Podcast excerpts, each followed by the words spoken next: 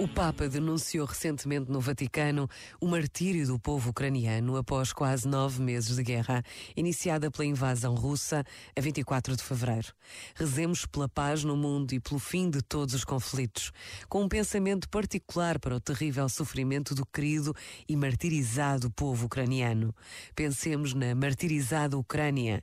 Como será o próximo Natal de tantas famílias, de tantas crianças ucranianas? Basta a pausa de um minuto para nos deixarmos tocar pelo sofrimento dos outros. Pensa nisto e boa noite. Este momento está disponível em podcast no site e na app.